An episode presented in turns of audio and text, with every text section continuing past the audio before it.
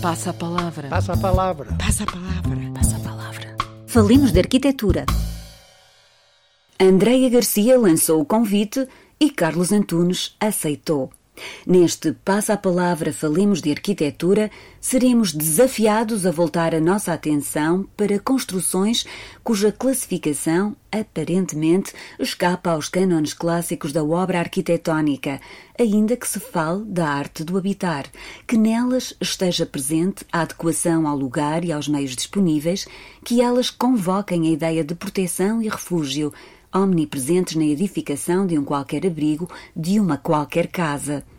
São obras que refletem um gesto rigoroso, focado, preciso e, em sintonia com a tríade vitruviana, são firmes, úteis e belas, porque só assim se podem transformar em espaços de vida, tal como a arquitetura também o deve ser. Só que estas obras não têm como referente a espécie humana. São arquiteturas sem arquitetos. Carlos Antunes, num testemunho plural, já que a ele agrega a voz de Desiré, propôs-se falar de ninhos. O lugar onde vive não é alheio a este interesse, que tem vindo a tornar-se cada vez mais sério, da observação de ninhos enquanto matéria de comoção e de espanto, de tal forma que passou a ser recoletor. Serão assim os dois exemplares que guarda no seu jardim que se constituem tema central deste passo à palavra.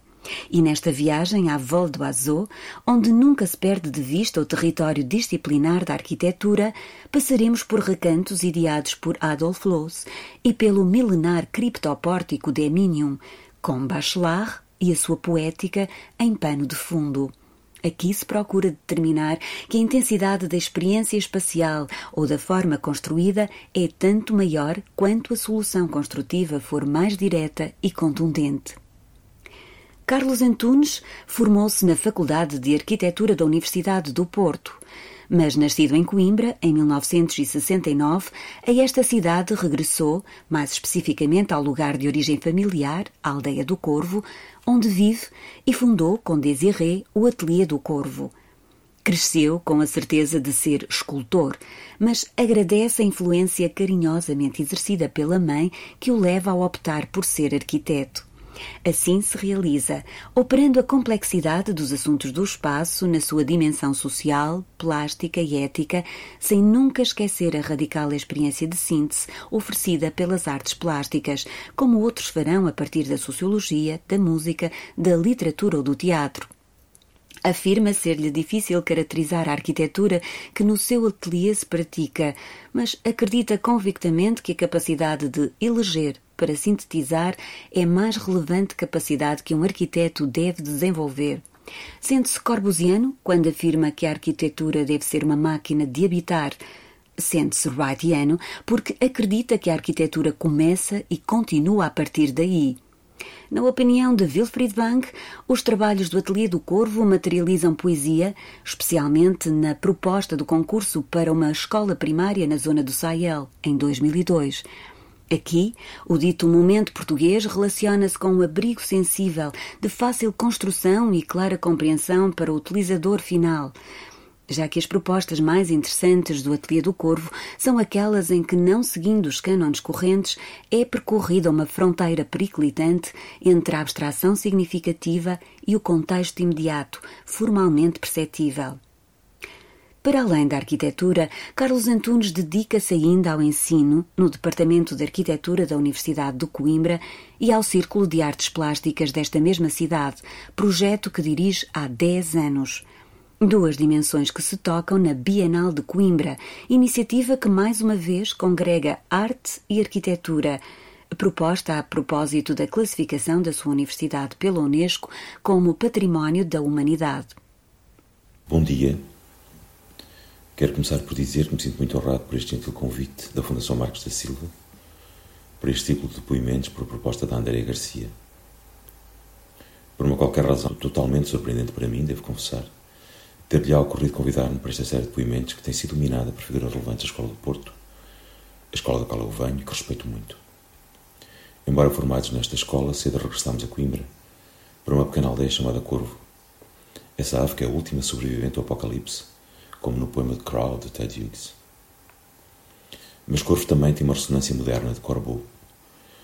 E dele tomamos por empréstimo vitalício o nome do nosso ateliê.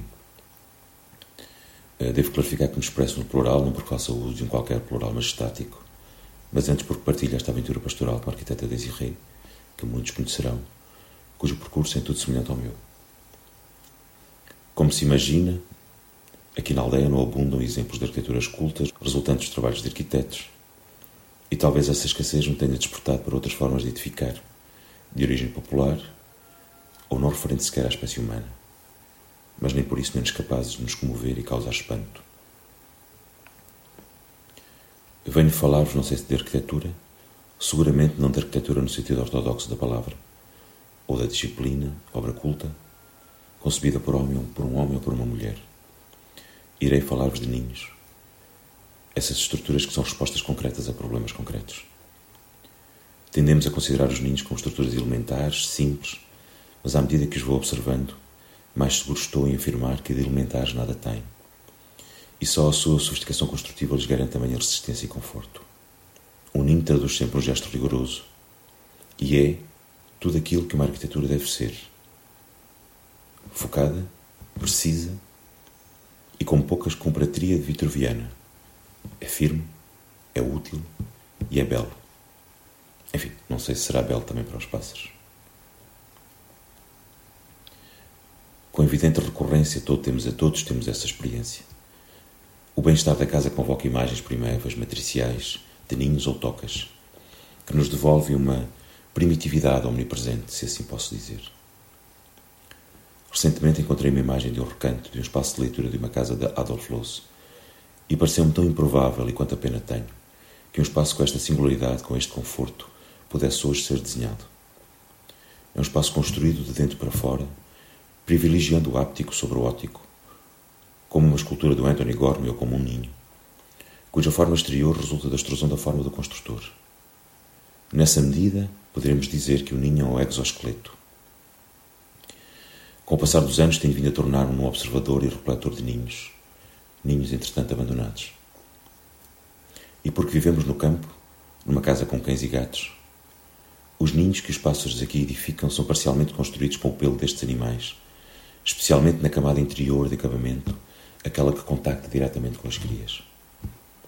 O mais admirável nos ninhos é o seu pragmatismo. Edificam-se com aquilo que está próximo, reduzindo o tempo e o esforço para a sua construção. Os pássaros inventaram sem remorsos o que hoje designamos por Economia circular. Nem sempre os ninhos resultam numa obra acabada, completa e bem sucedida. Alguns dos mais fascinantes são os que falharam e não chegaram sequer a cumprir a sua função. É comum ouvirmos dizer que aprendemos mais com os erros do que com os sucessos, e estou certo que o mesmo acontecerá com os pássaros. Tentativa e erro, diríamos. A este propósito, vou falar-vos de dois ninhos que temos e dos quais gosto especialmente. O primeiro dos quais é um ninho feito de palha, excrementos e pontas de arame, literalmente aço, que encontramos numa obra que estamos a construir em Condeixa, perto de Conímbriga. Esta ave terá considerado que a utilização deste material lhe possibilitaria a edificação de um ninho mais forte. E o que diria a este propósito o Sr. Portland? E tentou sem grande sucesso entrelaçar este material. Imagino que a construção do ninho tenha sido abandonada pela impossibilidade de o fazer eficazmente. O segundo refere-se a um ninho de mel encontrado no nosso jardim, que é na verdade um ninho edificado sobre outro ninho. Quando o descobrimos, julgámos tratarem-se de dois ninhos que teriam sido utilizados em simultâneo por duas fêmeas distintas, e isso seria um dado extraordinário. A possibilidade de habitação coletiva que tanto consideramos aqui no ateliê. Contudo, um sábio amigo especialista nesta matéria das aves cedo nos desenganou, dizendo tratar certamente de dois ninhos construídos em dois anos consecutivos pela mesma fêmea de Melo, julgando o primeiro incapaz, mas fazendo uso do mesmo lugar que lhe terá permitido uma nidificação segura no ano anterior. Cada gesto construir tem escrito no quadro genético do construtor a ação dos seus antepassados próximos e distantes. É assim nas aves e é assim no homem. Desde o primitivo que se aconchegava a folhas caídas para se proteger do frio, ou envolvia o seu corpo na pele do animal morto, criando o primeiro hábito, e hábito tem evidentemente a mesma origem etimológica de habitáculo, de habitação. A intensidade da experiência arquitetónica não estabelece necessariamente uma relação direta com a arquitetura dita erudita. O tema não é novo, e pelo menos desde Bernard Rodowski em Arquitetura Without Architects, de 64, que temos consciência dele, assim como na investigação sobre arquitetura animal de Johnny Palasma e tantos outros autores. Muitas obras de engenharia têm mesmo a capacidade de nos surpreender e comover, com as suas qualidades estereotómicas, tectónicas, construtivas, materiais, isto é, numa palavra poderíamos dizer arquitetónicas. Entre estas gostaria de vos falar do criptopórtico de Emínio, uma construção com dois mil anos que visito com muita regularidade, tanto por razões profissionais como pela pura experiência espacial. Trata-se de uma grande fundação de dois pisos, porticada e escavada, por isso um criptopórtico, construída em paredes e abóbadas de pedra, pedra de um lugar bem próximo das pradeiras do Bordal, junto ao rio Mondego, que o Tavra tentou usar na recuperação de Santa Cruz. Não tendo sido pensada para ser habitada, foi edificada apenas para resolver um problema concreto. A edificação de uma praça à cota alta, o Fórum da cidade romana de Emínio, hoje Coimbra, no lugar que é ocupado pelo Museu Nacional Machado de Castro. Para os que já visitaram, poderão confirmar que poucas obras permitem a mesma imersão, o mesmo sentimento de esmagamento. A ordem construtiva transforma-se em ordem espacial e arquitetónica. E trata-se de uma área relativamente pequena, terá como 40 por 30 metros, mas condensa uma série de qualidades espaciais, de manipulação de escala, de proporção de medida, de compressão, de dilatação, de ordem, de repetição, de luz, que tornam singular a experiência do nosso corpo naquele espaço. A história da existência da vida na Terra é uma aventura multimilenar, de engenhosa sobrevivência, e nós somos apenas uma parte ínfima dessa história complexa. Estranharão os que me ouvem colocar ao mesmo nível exemplos são dispares e aparentemente incomparáveis. Mas é bem simples o que estou a tentar demonstrar. A intensidade da experiência espacial ou da forma construída, intencionalmente não as designo por arquitetura, é tanto maior quanto a solução construtiva for mais direta e contundente, como uma síntese, a solução perfeita para um problema concreto. São sempre soluções óbvias, mas nunca evidentes, como um grande buraco numa montanha onde, numa noite fria, se abrigou pela primeira vez um homem e uma mulher. Terão talvez acendido uma fogueira e assim criaram o primeiro lar. Os mais atentos terão percebido que ao longo desta curta intervenção fui citando Bachelard na sua poética do espaço e gostaria de terminar com ele em contracorrente citando Nada mais absurdo, positivamente falando, que as valorizações humanas das imagens do ninho. Passa a palavra. Passa a palavra. No próximo Passa a Palavra Falemos de Arquitetura, regressaremos a Mise. Quem se seguirá?